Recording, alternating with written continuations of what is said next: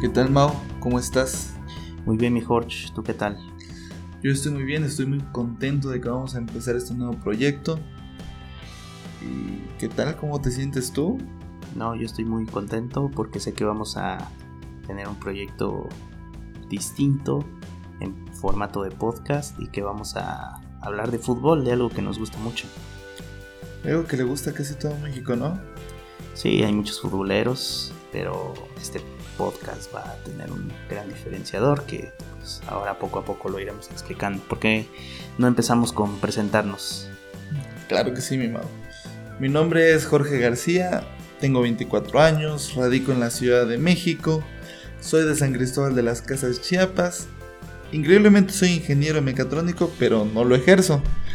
¿Y tú qué? ¿A qué te dedicas, Mau?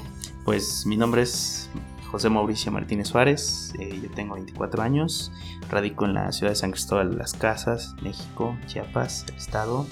Y bueno, yo soy administrador de empresas que sí lo estoy ejerciendo de cierta parte, soy administrador de un salón de eventos y también eh, tengo un podcast personal que pues, ya le estaré dejando la información en, en la descripción del programa. Para todo esto, ¿por qué quieres hacer este podcast entonces? Vamos a hablar de fútbol, que es algo de lo que nos gusta mucho hablar en nuestras charlas de amigos y que también eh, tra- tratar de llevarlo a otro terreno conforme todo se vaya dando en cuestión de los resultados, de todo lo que vaya aconteciendo en el fútbol, pero con un punto de vista muy crítico, sobre todo eh, no caer en excesos como los vemos en algunos programas de las grandes cadenas. Eso sí, tienes toda la razón. No vaya a ser que me quieras insultar así como el Paco Gabriel de anda al Faitelson o el, el otro güey, el de la América, ¿cómo es que se llamaba? El- Ricardo Peláez. El Peláez, que luego se le va contra, contra Faitelson. Pues yo igual quiero realizar este podcast, principalmente porque no me gustan mucho las, las críticas hacia el fútbol que son o excesivamente radicales o excesivamente paleros como lo son los de Televisa. Entonces es preferible tener como que mucha más mesura en cuanto se habla de fútbol, pero sobre todo hay que eh, exponer el, el pensamiento que uno tiene, ¿no? Así es, así es. Completamente de ¿De qué acuerdo. vamos a hablar, Mau? Cuéntame. Vamos a abarcar nuestra liga, Vancomer MX, la liga mexicana, con los partidos. ¿La gran liga mexicana? con la liga mexicana y también torneos internacionales, por supuesto, como la Champions League, que actualmente está en su fase de cuartos de final. También vamos a abarcar información sobre la liga española, la Bundesliga, la Premier League Puros partidos importantes, ¿no? Así es, vamos a estar analizando eh, puntualmente todos estos partidos que sí, la verdad, las distintas ligas del mundo ofrecen buen espectáculo deportivo y también cuando llegue el momento eh, también veremos partidos internacionales en fechas FIFA de selecciones. Y por último punto también vamos a analizar los rumores sobre fichajes y algunas noticias importantes que se vayan dando durante la semana. Vamos a ir analizando los pleitos que se tienen el Osvaldo Alanís con el Jorge Vergara, ¿no? Vamos a tratar de que sean un poco más relevantes las noticias. no por ser chivas de Guadalajara, pero al menos tratar un poco esos puntos extra cancha de otra manera.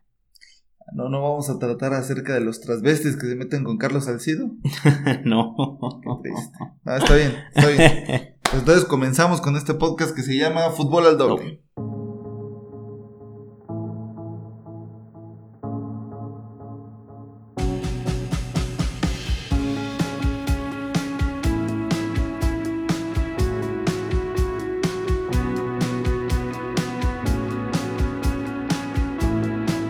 Para empezar en tema, Mao, ¿qué tal si empezamos analizando los primeros dos partidos de la selección mexicana?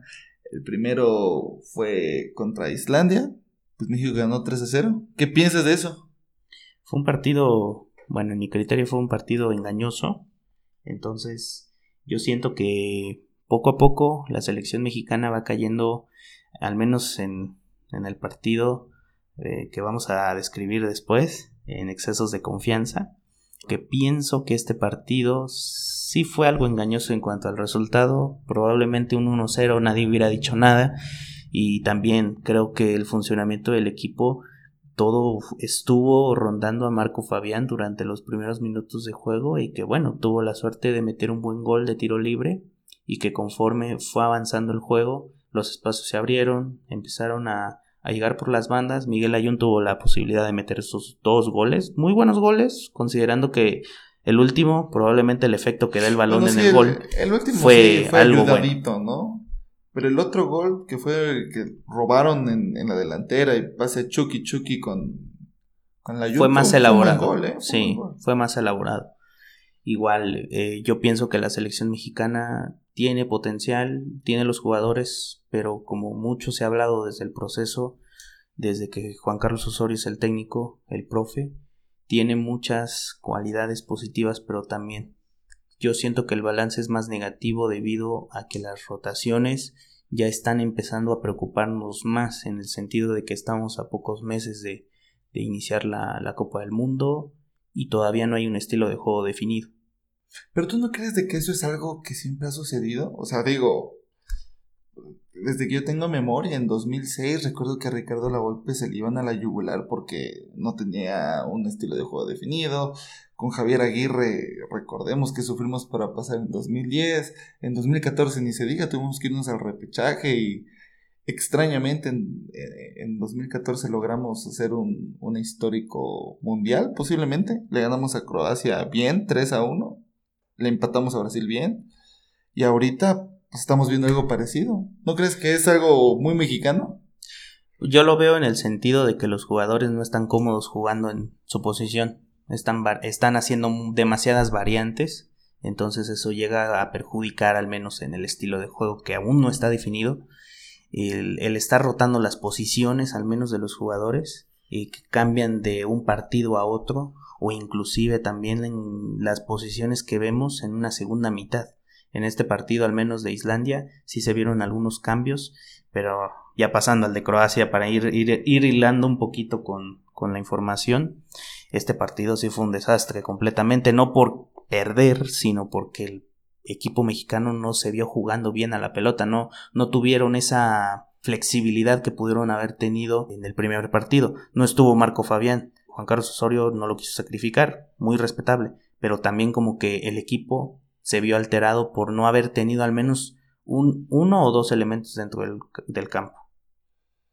Posiblemente, pero yo me voy a regresar ahorita a lo de Islandia. Yo creo de que contra Islandia los primeros 20, 25 minutos México no se sintió cómodo en el campo, o sea, se vio mal. Los islandeses tuvieron fácil de 3 a 4 claras que no supieron concretar. Cualquier otra selección te puede clavar esos goles, ¿eh? No tuvieron la contundencia. No tuvieron esa contundencia, exactamente. Eso es por un lado. Por otro lado, la selección mexicana no se me hace tan mala como algunos comentaristas lo dicen, porque de cierta forma sí crucifican al profe. Y francamente el profe no es cualquier tipo. Es un tipo estudiado que ha intentado implantar un sistema de juego que no se ha logrado eh, cuadrar. Tiene unos jugadores base pero tiene razón, se les dificulta mucho el mantener, no, no el mantener, porque hasta eso tienen un buen, una buena posición de pelota. Yo creo que el mayor problema de ellos es concretar lo que se está haciendo con esa posición de pelota.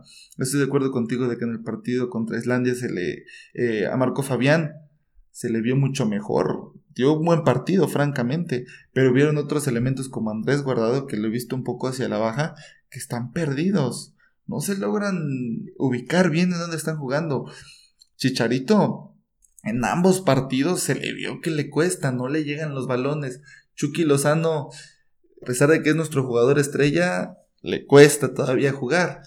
En fin, finalmente los goles de, de la Jun, uno es completamente circunstancial, fue una intentona de centro y chocó en un defensa, entró el gol. Muy bien. El otro gol, pues fue un buen, fue un buen robo de balón, se orquestó la jugada y se logró concretar. El gol de Marco Fabián es criticado, tú mismo me lo has dicho, de que cualquier otro portero te lo tapa. Pero eso no se sabe, eso se va a saber. No se sabe porque no. no se sabe ciencia cierta. Finalmente Marco Fabián hizo lo que tenía que hacer y fue un gol. Aunque sí tienes razón.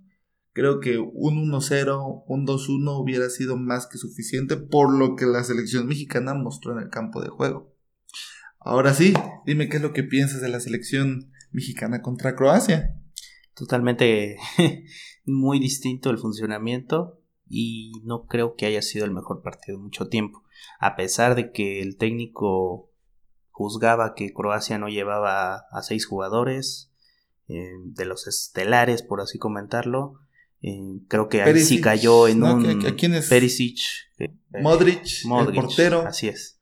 Bueno, pues ya con tres jugadores, ¿no? El problema fue ese exceso de confianza, al menos yo lo vi, su, su rostro, algunas cosas que se le veían mientras lo enfocaban en la cámara, estaba muy impaciente. Creo que ese partido fue muestra de lo que es la selección hoy en día en cuanto al funcionamiento frente a eh, estos partidos grandes contra selecciones europeas.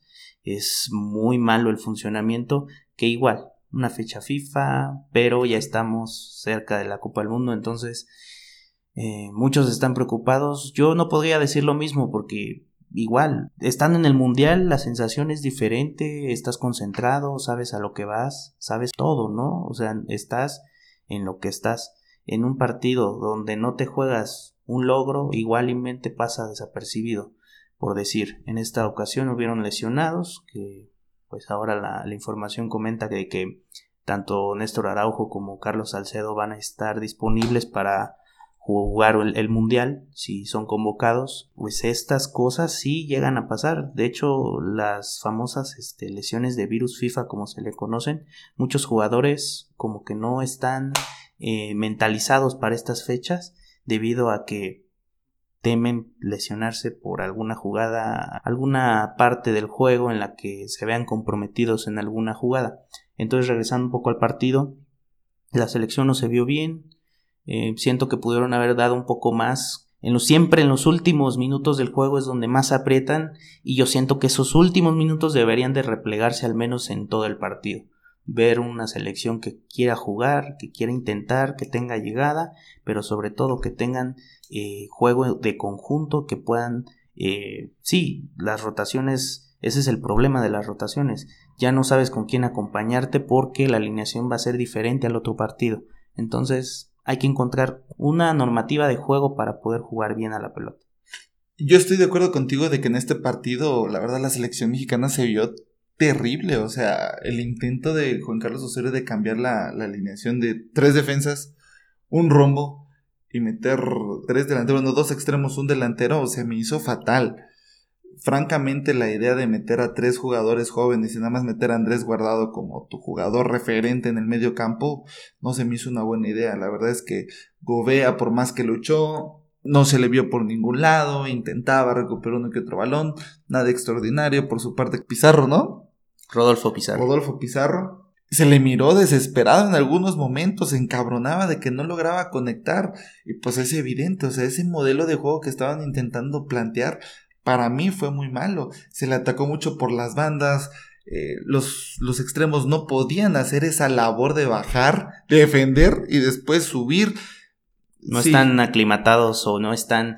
Eh, ese funcionamiento de, de, de, su juego normal del día a día en sus clubes, eso no lo hace. Tan es así de que tuvieron tres claras, igual los croatas, que pudieron meter Pudieron haber apaleado el partido realmente porque esa falta de contundencia que le hizo falta a Islandia también le hizo falta a Croacia, pero pues ese penal que dicho sea de paso, Miguel Ayun ahí No, bueno, lo regaló fue un insulto lo que hizo Miguel Ayun, o sea, ya regalar esa patadona, ¿no? Es algo arriesgado y también tuvo suerte en la lesión, aparatos. Sí, le pudieron haber sacado la roja igual a Ayun, ¿eh?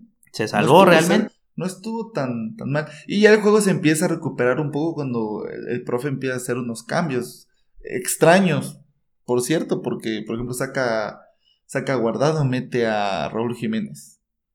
Y, baja como medio derecho a Carlos Vela. Muy, muy, extraño es eso que empezó a tratar de hacer. Creo que en el segundo tiempo cae el gol en el mejor momento de México. Estaba jugando, había compuesto la defensa el, profe, aunque pues se lesionó Diego Reyes, se lesionó Salcedo. Bueno, en fin. Algo, algo que también criticaron en ese partido fue que Oribe Peralta no vio, no vio minutos en el campo. probablemente no haya hecho o no, pudo haber hecho una gran diferencia, pero al menos intentarlo, ¿no? Era lo que lo que la selección o al menos nosotros también estábamos esperando de ese partido, como lo había comentado hace minutos, eh, esos últimos minutos de juego que siempre México juega aguerridamente, eso es lo que hizo falta al menos en todo el partido. ¿Tú qué me dirías? Que, o sea, ¿cómo crees que quedaría México con el grupo que tiene? ¿Contra Alemania cómo, quedan? ¿Empate? Pues el, mi pronóstico, así, eh, viéndolo de un punto el más objetivo posible, yo pienso que se puede empatar con Alemania. Se puede perder, si sí, el partido ya está perdido. el partido ya está perdido. ¿Cuánto porcentaje? ¿Cuánto le pones? No menos de... Tiene, tiene que ser un porcentaje... ¿Cuánto porcentaje? El resto. El resto. O sea, si me preguntas si pueden ganarle, de que pueden, pueden. La cuestión es de que deben de meter el balón en la portería contraria. Pero estamos viendo que la selección de Alemania al menos se ha crecido en los últimos meses en cuestión de que, bueno, ya no está Manuel Neuer en el arco, pero está Marc Ter Stegen.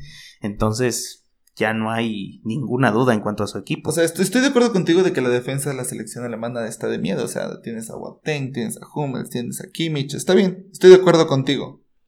Pero tú no crees que inspirado el Chucky Lozano y el Tecatito, ¿no crees que se le pueda Podría ser un juego parecido al que hizo al que hizo con Bélgica, que de hecho también a lo que voy, eh, como que México está más presionado, pero al mismo tiempo está inspirado jugando en otro territorio que no sea el suyo.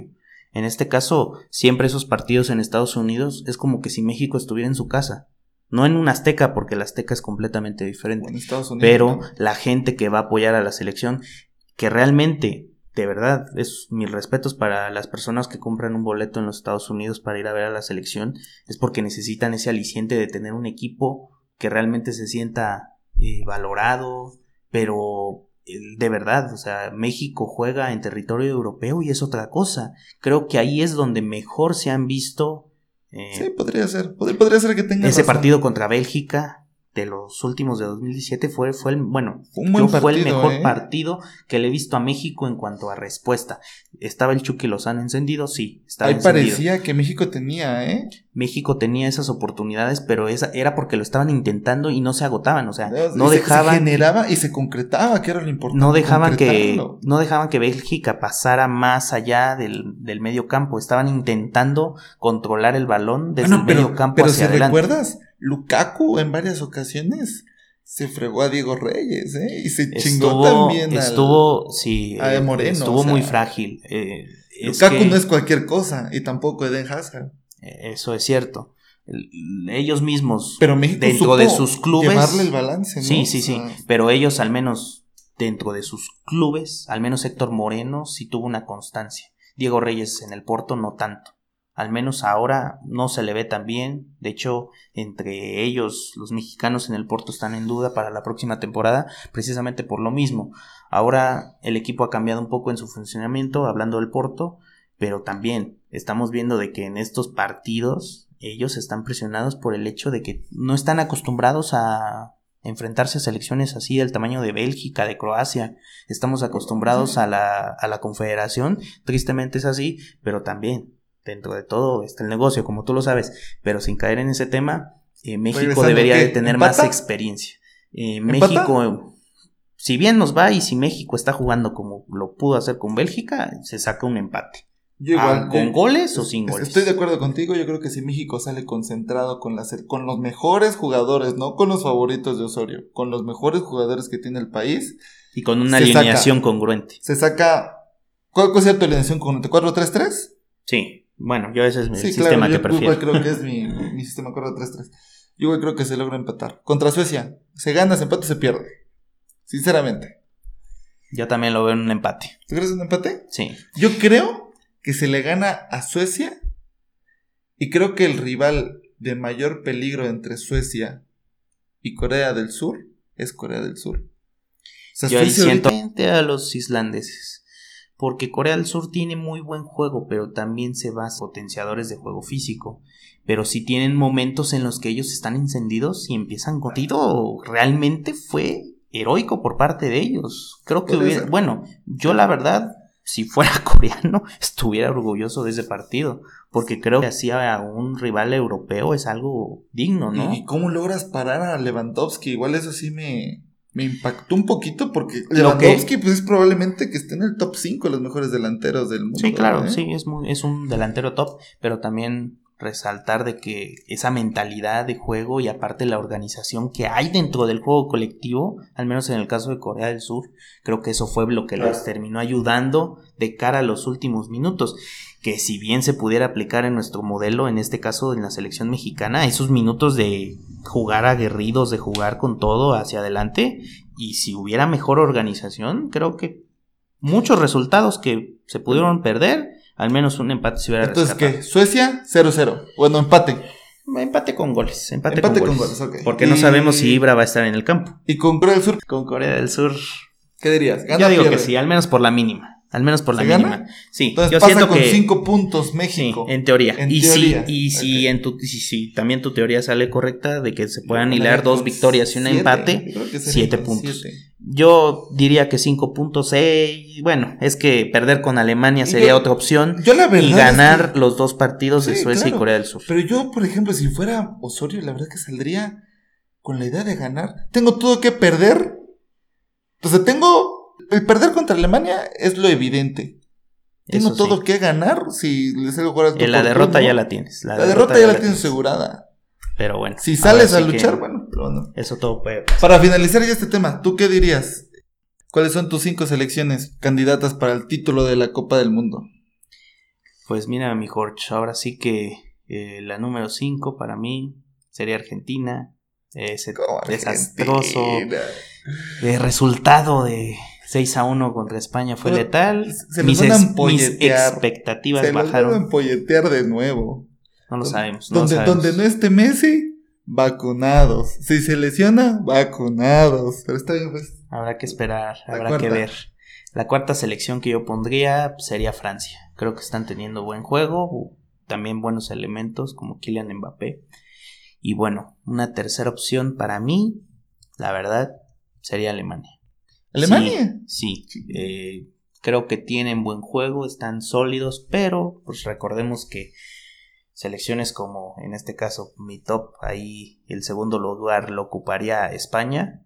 Creo que están enchufados, están teniendo buenos momentos con sus seleccionados, están jugando muy bien y también están teniendo muy buena racha de juego. Entonces, todos esos juegos ahí sí hay una consistencia adecuada y siento que España está nuevamente de regreso con una nueva generación que ah, también se ve cobijado también por jugadores eh, top también ahí en la defensa como Sergio Ramos y Piqué a pesar de los numerables abucheos. Isco, Asensio. Isco y Asensio que forman parte de esa nueva generación. top de ataque no así es.